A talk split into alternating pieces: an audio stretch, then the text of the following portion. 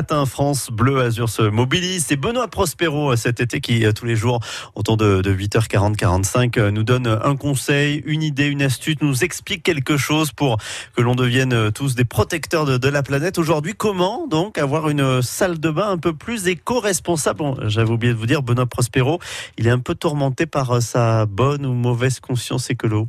Attends, tu vas, tu vas quand même pas planter un palmier au milieu de la baignoire En dehors du fait de placer un mousseur sur ses robinets pour réduire le débit, Quoi de prendre des douches rapides et pas des bains, Attends, il y a pire que ça une salle de bain éco-responsable veut dire aussi zéro déchet. Mais attends, mais on va puer et coller La France va sentir le renard, t'as compris Prenons une chose après l'autre. Ah ouais Eh ben vas-y, tiens, pour le gel douche, on fait comment On le remplace par un savon solide, non emballé dans du plastique, sans additifs et sans huile de palme. On en consomme pas tant que ça des gels douche À raison d'une moyenne de 10 flacons par Français, cela fait environ 186 millions de flacons par an. Ok, et pour le shampoing, on fait comment Sans flacon Shampoing solide. Euh, a- Attends, j'ai j'ai les yeux qui piquent là, c'est-à-dire Euh, Si au début la sensation peut paraître curieuse, on s'y habitue très vite et une fois qu'on a trouvé la marque qui convient, nos cheveux nous remercient. Bon, très bien, passons sous les bras Tiens, ça chatouille Et pour le déodorant Un Déodorant solide. Attends, euh, ça veut dire un, un truc qui fait pas... Pshhh. Non mais c'est une blague Euh, Ça veut dire que cela ressemble à une savonnette et que c'est beaucoup plus naturel. Bon, ok, tu l'auras voulu Et pour le dentifrice Et ne me dis pas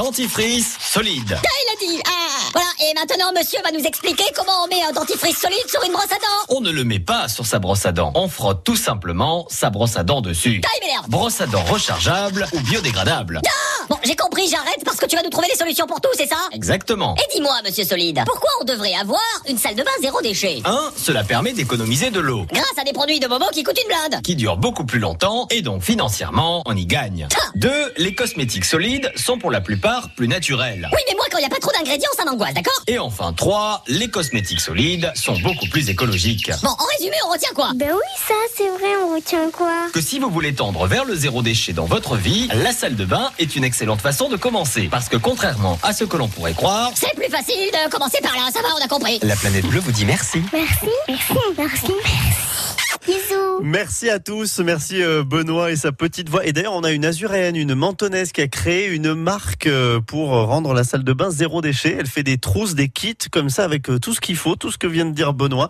Ça s'appelle Hello Bag et vous la retrouvez sur hellobag.fr et c'est imaginé, fabriqué ici à Menton.